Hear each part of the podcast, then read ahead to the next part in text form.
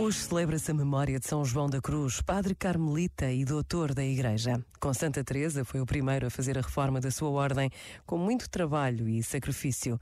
Mas o que nos deixou escrito continua a dizer ao mundo que mesmo as noites mais escuras se iluminam com a certeza do amor de Deus por cada um de nós.